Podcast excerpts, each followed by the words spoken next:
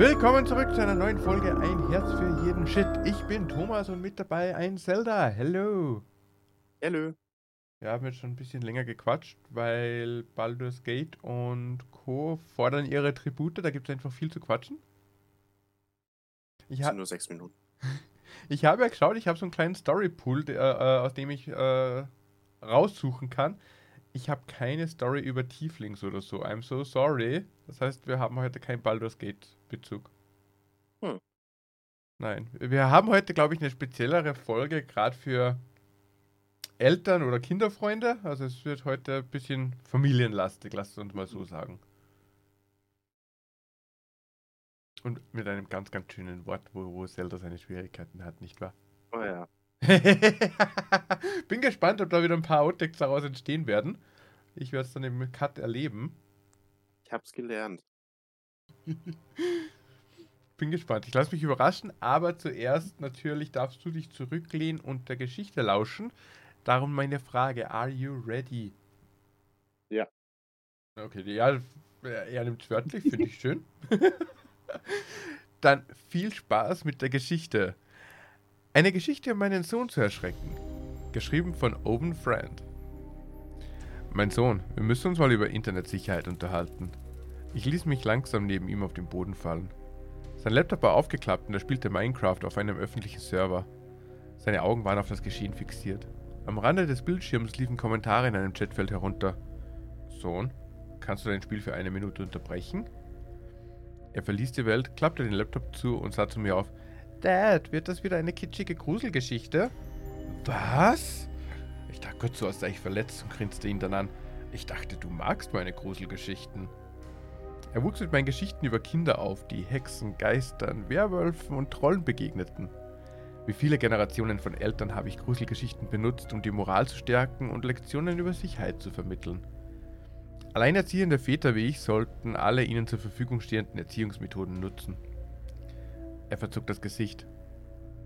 Als ich sechs Jahre alt war, waren sie in Ordnung, aber jetzt, wo ich älter werde, machen sie mir keine Angst mehr. Sie wirken irgendwie albern. Wenn du schon eine Geschichte über das Internet erzählst, kannst du sie dann auch richtig, richtig gruselig machen? Ich blinzelte ihn ungläubig an. Er verschränkte die Arme. Papa, ich bin zehn und kann das schon. Hm.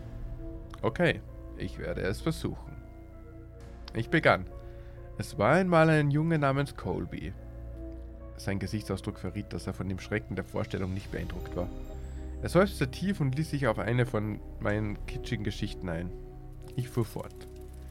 Colby ging ins Internet und meldete sich bei verschiedenen Kinderseiten an. Nach einer Weile fing er an, sich mit anderen Kindern im Spiel und in den Foren zu unterhalten. Er schloss Freundschaft mit einem anderen zehnjährigen Jungen namens Helper23. Sie mochten die gleichen Videospiele und Serien. Sie lachten über die Witze des anderen. Sie erkundeten gemeinsam neue Spiele. Nach einigen Monaten der Freundschaft schenkte Colby Helper23 sechs Diamanten in einem Spiel, das sie spielten. Dies war ein sehr großzügiges Geschenk. Colbys Geburtstag stand bevor und Helper23 wollte ihm ein cooles Geschenk im echten Leben machen. Colby dachte sich, dass es nicht schaden würde, Helper23 seine Adresse zu geben, solange er versprach, sie nicht an Fremde oder Erwachsene weiterzugeben. Helper23 schwor, es niemandem zu sagen, nicht einmal seinen eigenen Eltern, und machte sich daran, das Paket zu verschicken. Ich unterbrach die Geschichte und fragte meinen Sohn, glaubst du, dass das eine gute Idee war? Nein, sagte er und schüttelte energisch den Kopf. Trotzdem war er von der Geschichte angetan. Nun, Colby auch nicht. Colby fühlte sich schuldig, weil er seine Adresse verraten hatte, und seine Schuldgefühle wurden immer größer und wuchsen.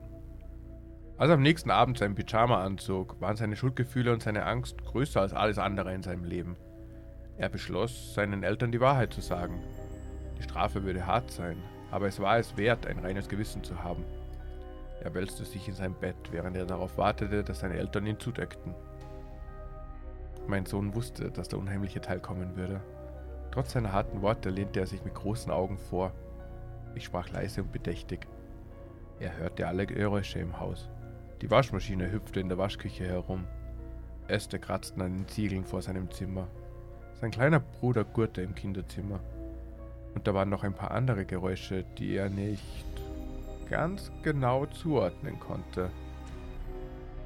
Schließlich hallten die Schritte seines Vaters durch den Flur. Hey Dad, rief er nervös. Ich musste etwas sagen. Sein Vater steckte den Kopf in einem merkwürdigen Winkel in die Türöffnung. In der Dunkelheit schien sich sein Mund nicht zu bewegen und die Augen waren ganz falsch. Ja, mein Sohn, sagte er, und auch die Stimme war ganz anders.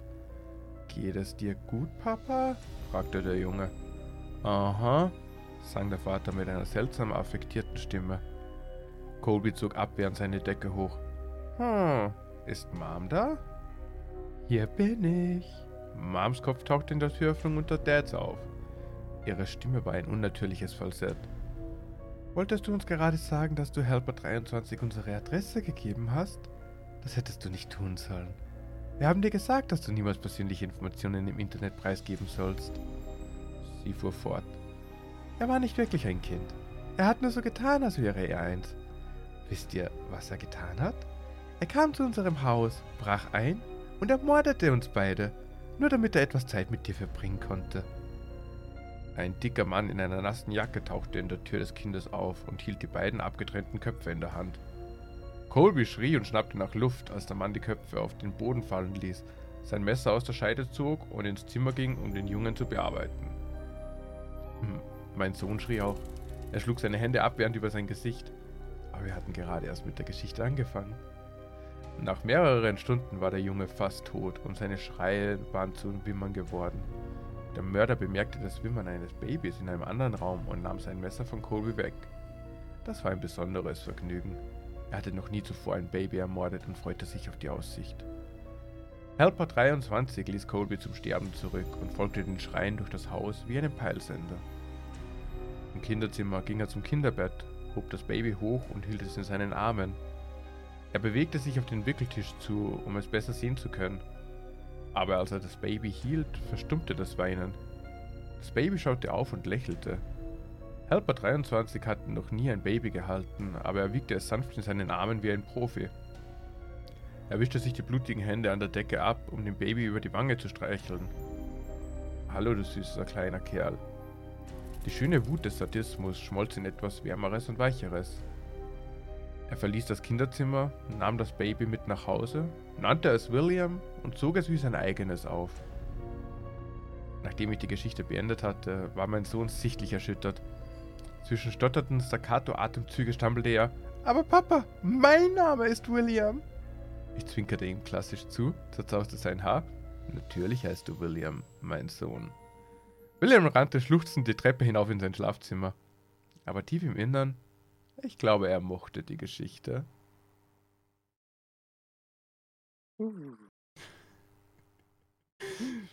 Eine kurze, knackige, gute Nachtgeschichte, oder? Mhm. In dem Moment, wo er das Baby so, wo das Baby ihn angelächelt hat, war es mir schon klar, okay, es geht um denselben Jungen, den er gerade die Geschichte erzählt. ich fand das so süß kurz auf den Punkt gebracht. Mhm. Und vor allem, einem Zehnjährigen kannst du halt wirklich die, die Gedanken reinstiften, so, ist mein Dad dieser verrückte Mörder? Vielleicht ist es auch. Das kann jetzt, glaube ich, jeder der ZuhörerInnen für sich selber äh, entscheiden. So, hat er da jetzt äh, wirklich aus seiner Vergangenheit eine nette Geschichte erzählt oder war es erstunken und erlogen? Sie entscheiden. Ihr Jonathan Frakes. Es war mir klar, dass das jetzt kommt. Wenn ich selber gerade merke, was für ein Bullshit ich laber, da, da, dann muss ich schon auch auf die Quellen verweisen. Ja. Nee, eben, war es nicht so lang, aber ich fand es tatsächlich schön. Ich meine, mhm. mir wurden als Kind nie Gruselgeschichten erzählt. Also ich kann von aus der Perspektive null dazu relaten. Weiß nicht, wie das bei dir war. Wurden mir Gruselgeschichten erzählt? Nee, ich glaube nicht. Ich meine nämlich auch so dieses Klischeebild eben bei, bei, bei so diesen Feriencamps am Lagerfeuer oder so hatte ich alles nicht. Ich habe aber tatsächlich mhm. schon als 10-, 12-Jähriger, ich habe keine Ahnung mehr, wie alt ich war, so diese, da gab es so ein kleines Gruselmagazin, ergo mit kurzen Creepypastas, würde es heutzutage sagen. Das habe ich mir gern beim Kiosk gekauft und gelesen. Also ich hatte schon als junges Kind, ich weiß nicht, Teenager ist noch zu jung für 10, 12, keine Ahnung, Jedenfalls als Kind halt mhm. meine, meine Affinität zu Horror. Also ich glaube, ich hätte mich über so eine Geschichte auch gefreut. Wie glaubst du, hätte der zehnjährige Zelda darauf reagiert?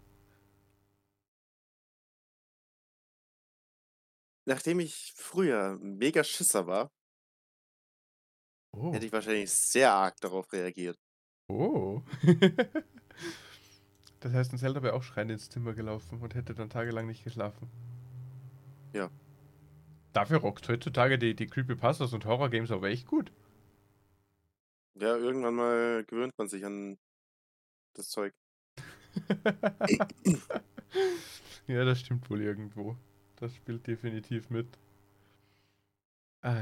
Aber ja, eine ne schöne gute Nachtgeschichte. Ich hoffe, ihr könnt jetzt alle schlafen danach. Falls man währenddessen nicht schon eingeschlafen ist. Dann hat man ja den besten Part verpasst. Ich meine, ich hätte auch gerne so mit zwei Köpfen ein bisschen zu spielen. So, hallo, ich bin der Papa. Hallo, ich bin die Mama. Überhaupt nicht krank oder so, nee. Das sind die Puppenspieler dann. So entstehen die Puppenspieler. Sie fangen alle mit Köpfen Hm. an. Okay. Genau. Stabil. Das heißt, wir gehen, äh, jetzt kennst du ein Stück aus meinem Familiendrama. Ich würde sagen, jetzt präsentierst du uns dein großes Familiendrama, oder? Meine Geschichte heißt, als ich ein Kind war, hatte mein Vater eine zweite Familie in unserem Keller. Geschrieben von Herr Creation. Als ich aufwuchs, dachte ich, dass jeder eine zweite Familie in seinem Keller hat. Im Nachhinein verstehe ich, wie lächerlich das klingt. Aber das war alles, was ich je kannte. Ich wusste, dass mein Vater jeden Abend die Reste vom Abendessen in Folie einwickelte, ohne ein Wort aufstand und den Teller in den Keller trug. Ich lauschte von meinem Zimmer aus, wie er den knarrenden Stufen hinabstapfte, hielt den Atem an, um das gedämpfte Gemurmel seiner Begrüßung zu hören. Ich wusste, dass er jeden Morgen die Treppe hinunterging, um sich vor der Arbeit von seiner zweiten Familie zu verabschieden. Mich dann auf den Kopf küsste mein Haar zerzauste, als er hinausging. Ich wusste, dass er jedes Jahr zu Weihnachten einen Sack mit bunt verpackten Paketen in einem Weihnachtsmannkostüm nach unten brachte. Ich wusste, dass mein Vater eine zweite Familie im Keller hatte, und es schien so normal, dass ich dachte, alle anderen hätten das auch. Ich werde nie vergessen, wie ich meine Mutter das erste Mal nach ihnen fragte. Ich war noch klein, vielleicht fünf Jahre alt, als ich endlich die richtigen Worte fand, um sie zu fragen. Mama, warum darf ich nicht mit den Leuten im Keller spielen? Meine Mutter war die menschliche Verkörperung von frenetischer Energie, ein organisches Perpetuum mobile. Ständig war sie in Bewegung, putzte oder rührte in einem Topf, immer mit einer brennenden Zigarette zwischen ihren vergilbten Fingern. Ich werde nie vergessen, dass sie, als diese Frage in die Luft hing, endlich zum ersten Mal innehielt. Ihre Stimme war auf eine Weise beunruhigend, die ich nicht ganz erklären kann. Wir reden nicht über sie, sagte sie hastig und nahm einen langen Zug an ihrer Zigarette, um die eilige Aussage zu wiederholen. Sie blies eine Rauchfahne aus dem geöffneten Fenster, bevor sie sich zu mir herunterbeugte, um mich auf Augenhöhe zu treffen. Ihre blutunterlaufenen Augen, nur wenige Zentimeter von meinen entfernt. Du brauchst nicht mit den Kindern zu spielen, aber die Kinder brauchen Daddy.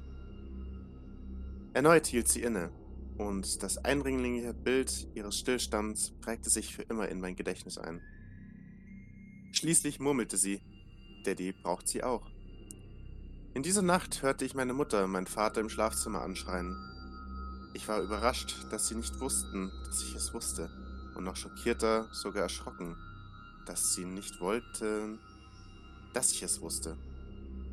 Vor allem wollten sie nicht, dass ich es jemanden in der Schule erzählte, eigentlich niemanden.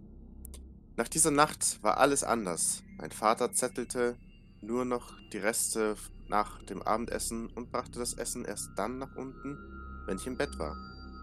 Er besuchte sie morgens überhaupt nicht mehr. Meine Mutter verhielt sich auch anders. Ich hatte schon immer bemerkt, dass sie meinem Vater gegenüber distanziert war.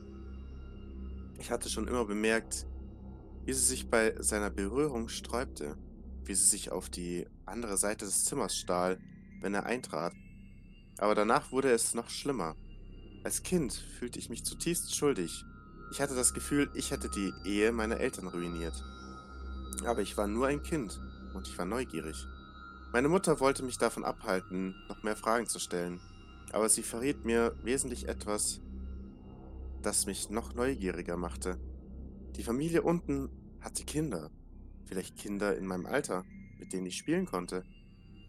Ich wollte, musste etwas über sie wissen, so wie kleine Kinder all die Seltsamkeiten dieser chaotischen Welt verstehen müssen, um den Unsinn, der uns täglich umgibt, zu verstehen.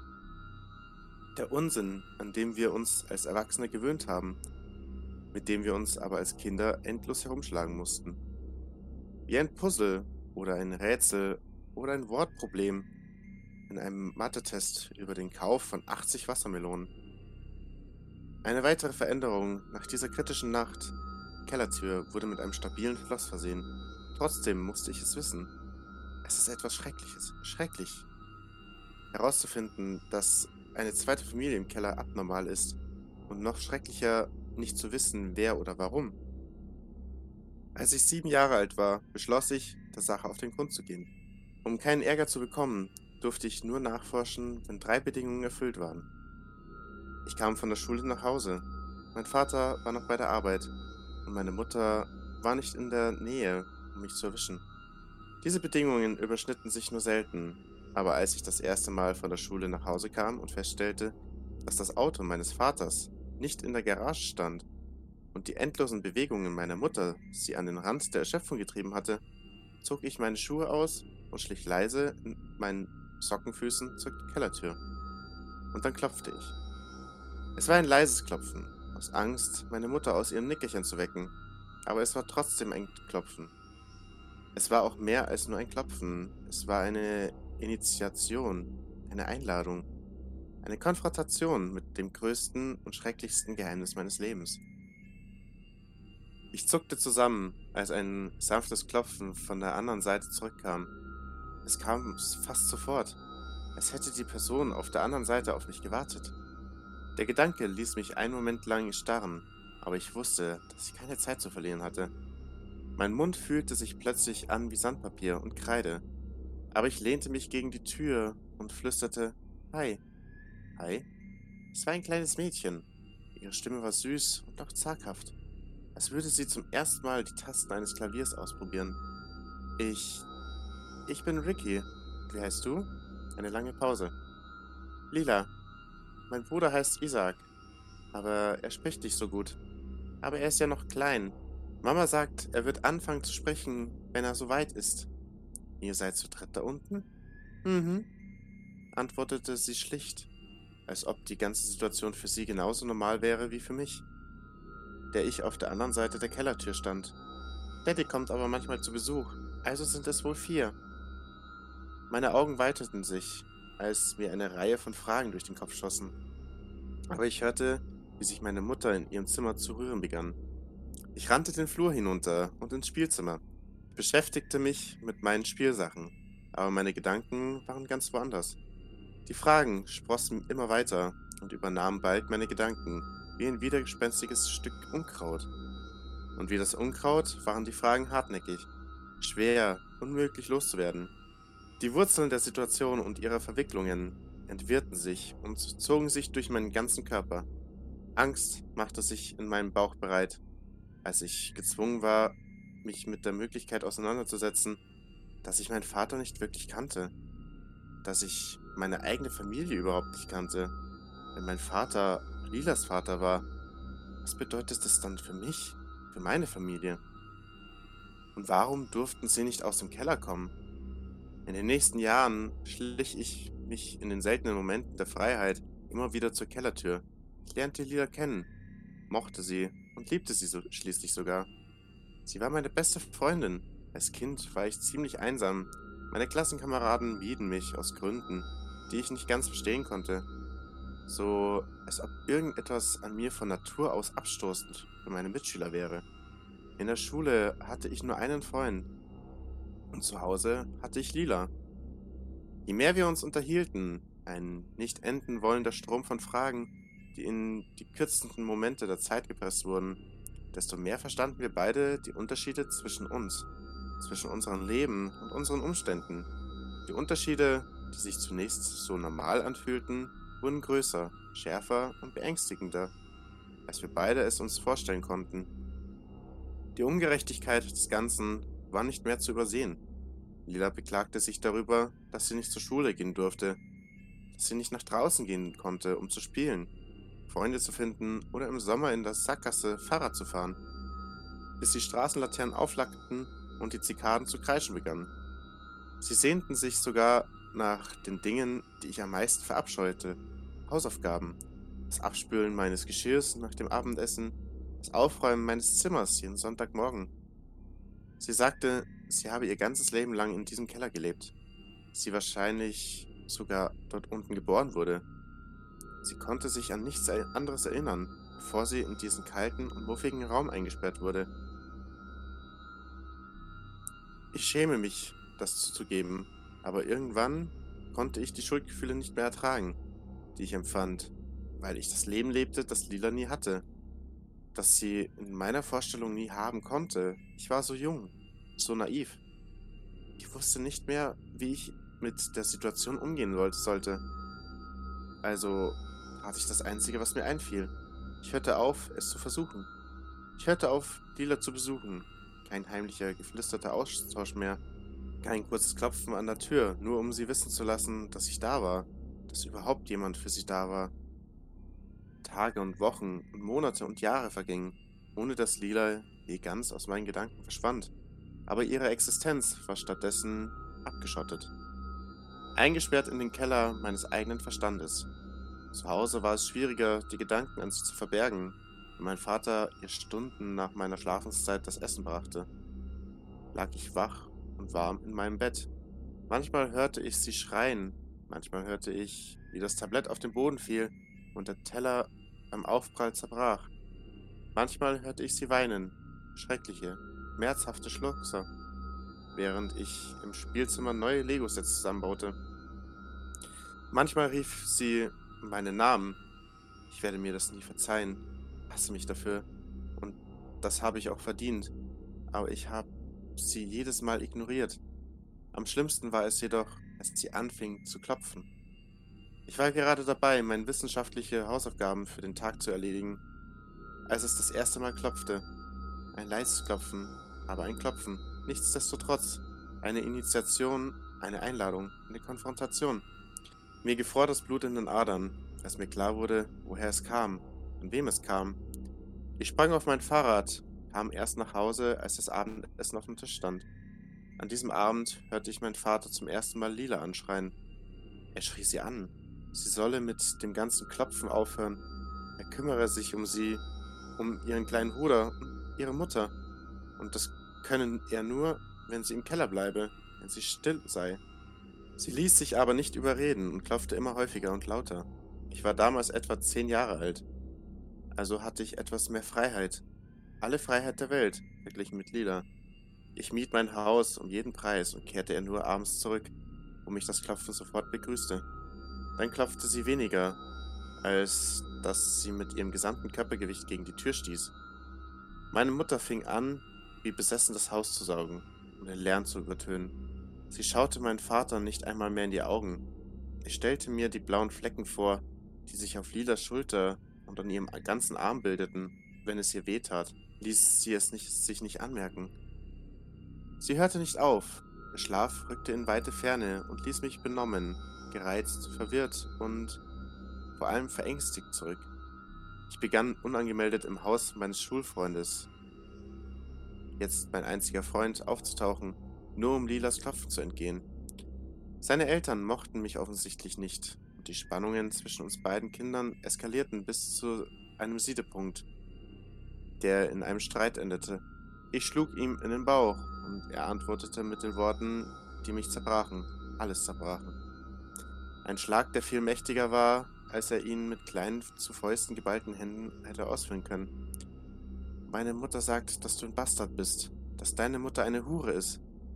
Als ich nach Hause kam, musste ich die Worte in meinem Wörterbuch nachschlagen, musste den Mut aufbringen, wieder einmal eine schwierige Frage zu stellen. Mama, bin ich ein Bastard? Ich musste zusehen, wie meine Mutter ihren Schwung verlor, um wieder stehen zu bleiben. Ich musste zusehen, wie das wenige Licht, das sie noch in sich hatte, erlosch. Ich musste dabei sitzen, als sie den Raum verließ, musste dabei sitzen und heiße Tränen vergießen, als das Klopfen wieder einsetzte. Jeder kräftige Stoß gegen die Tür meines, meinen Verstand zermürbte. Eine schmerzhafte Erinnerung daran, dass Lila hinter mir her war. Aber meine Mutter kam zurück und sie kam mit einem alten Zeitungsausschnitt in der Hand, der in den Rändern abgenutzt war. Sie hielt ihn an ihre Brust, als sie mir endlich, endlich die Wahrheit über Lila erzählte, über Dads zweite Familie im Keller. Ich war jung, aber ich musste es wissen. Meine Mutter wusste es auch. Unter erstickendem Schluchzen erzählte sie mir von der Familie meines Vaters, der Familie, die er hatte und die er gegründet hatte, bevor er sie traf. Von dem schrecklichen Fehler, den sie begangen hatte, der ihr das Beste gab, was sie je in ihrem Leben hatte ihr aber drei anderen Namen. Darüber, wie sich die alte Frau meines Vaters bereits auf dünnem Eis bewegte, wie ihre Hilferufe unbeantwortet blieben, wie das wenige, das noch von ihr übrig war, zerbrach, als sie herausfand, was meine Mutter und mein Vater taten. Darüber, dass sie es nicht wissen konnten, aber über die Schuld, dass sie trotzdem trug. Wie ein schwerer Rucksack, Mama? Ja, mein Schatz, aber ich kann ihn nie absetzen. Dass Lila tot war und Isaac auch, dass ihre Mutter ihnen das angetan hatte und dann auch sich selbst. Mein Vater hatte sie im Keller gefunden, als er von der Arbeit nach Hause kam, dass er sich das nie verziehen hat und meine Mutter auch nicht, dass sie, als sie wieder im Keller auftauchten, als sei nichts geschehen, selbst nachdem ihre Leichen vor all den Jahren entwendet und begraben worden waren, nichts anderes zu tun wussten, als ihnen ein möglichst normales Leben zu ermöglichen. Noch eine schwierige Frage. Aber warum müssen sie im Keller bleiben? Ich fand es später am Abend heraus, als mein Vater von der Arbeit nach Hause kam und die Tür aufschloss. Lila trat aus dem Schatten und ich zuckte instinktiv zusammen, als ich zum ersten Mal ihr Gesicht sah. Das klaffende Loch in ihrem Gesicht, wo ihr linkes Auge hätte sein sollen. Isaac war klein, wie Lila sagte, aber die nässende Wunde an seinem Kiefer hätte es ihm fast unmöglich gemacht zu sprechen, wenn er die Chance gehabt hätte, erwachsen zu werden. Zuerst hatte ich Angst, aber ich setzte mein tapferes Gesicht auf und nahm Lila an die Hand. Ich spielte zum ersten Mal mit Lila und Isaac, teilte mein Spielzeug mit ihnen, lachte mit ihnen. Ich lernte ihre Mutter an diesem Tag nicht kennen, aber das sollte ich Jahre später ändern. Als sie und Lila und Isaak erfuhren, was aus ihnen geworden war, fiel es ihr schwer, damit fertig zu werden. Sie outet sich nicht oft, aber ich behandle sie mit Freundlichkeit, wenn sie es tut. Die Frau, ist, die ich sie jetzt kenne, könnte sich nicht vorstellen, das zu tun, was sie getan hat. Die zweite Familie meines Vaters blieb immer noch im Haus, aber nach diesem Tag waren sie nicht mehr auf die Schatten des Kellers beschränkt. Sie wurden weniger zur zweiten Familie meines Vaters denn wir wurden alle zu einer größeren Familie, die zusammen lachte, spielte und liebte. Ich lebe nicht mehr in diesem Haus, bin jetzt erwachsen und schätze all die Freiheiten und Möglichkeiten, die mir zur Verfügung stehen und die ich früher als selbstverständlich ansah. Ich weiß, dass meine Familie weit davon entfernt ist, normal zu sein. Sie ist sogar in vielerlei Hinsicht schrecklich und entsetzlich, wozu ich als Kind beigetragen habe. Aber sie ist alles, was ich je gekannt habe ich liebe sie. Alle von ihnen. Ich besuche sie immer noch, wann immer ich kann, zu Geburtstagen und zu Weihnachten und in den Sommerferien. Und wann immer ich sie besuchte, nehme ich mir die Zeit, um dankbar dafür zu sein, dass Lila mir öffnet, wenn ich die Haustür klopfe. Was zum Kuckuck? Happy Family? Ey, mal abgesehen davon, von, wie, wie verstörend allein die Konstellation und der Gedanke daran ist, äh, ich gehe jetzt mal aus der Perspektive des Vaters, okay? Mhm. So, ich betrüge meine Familie, eben habe eine Affäre, mit der komme ich dann zusammen, zeug mit deren Kind. Meine Frau dreht daraufhin eben durch und bringt ihre Kinder und sich um. Scheiße. man beerdigt sie, äh, man versucht darauf klarzukommen, neues Leben zu starten. Und auf einmal tauchen die als Zombies, weil nichts anderes sind sie, schätze ich mal, Ja. im Keller wieder auf. Und sein erster Gedanke ist, hey cool, meine alte Familie ist wieder da, ich äh, lass die im Keller, dann kann ich mit denen auch Friede, Freude, Eierkuchen spielen, oder was? Scheinbar. What the fuck? Verrückter Vater. Ja, aber auch die, die, die, die, Frau, dass die da mitspielt, denkt sich so, oh, schau, deine alte Familie, die sich umgebracht hat, ist wieder da. Ich koch für die ein paar Portionen mit.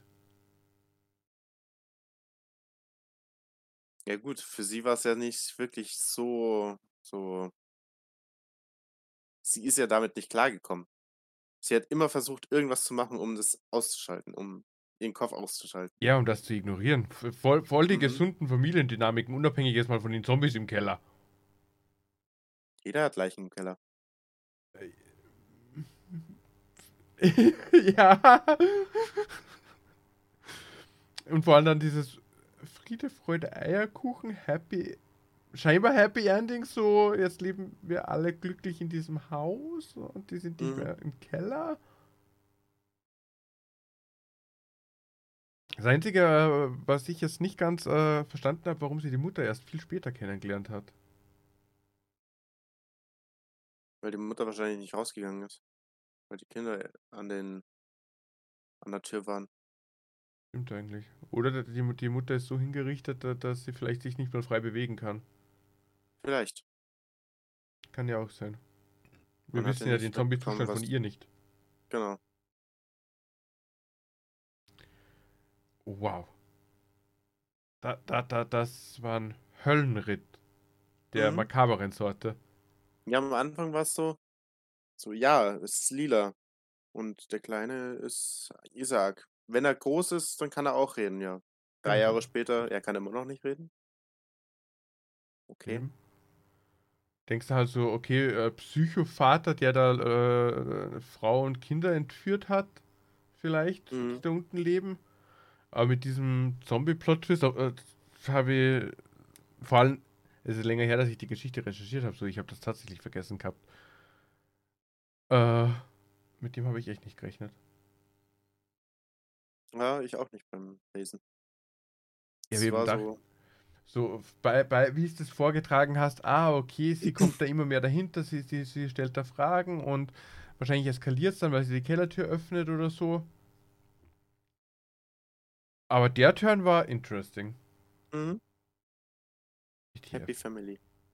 Ey, ganz, ehrlich, wärst du in der Situation des Vaters und deine alte Familie kommt zurück, würdest du die happily in deinem Keller aufnehmen und, und mit denen quasi ein Doppelleben führen? Ist schwer zu beantworten, weil es Situation situationsabhängig ist. Ach, du, du, du bist ja Wie so diplomatisch. Wie sie zurückkommen. Mit einem Schussloch und einem nässenden Kiefer?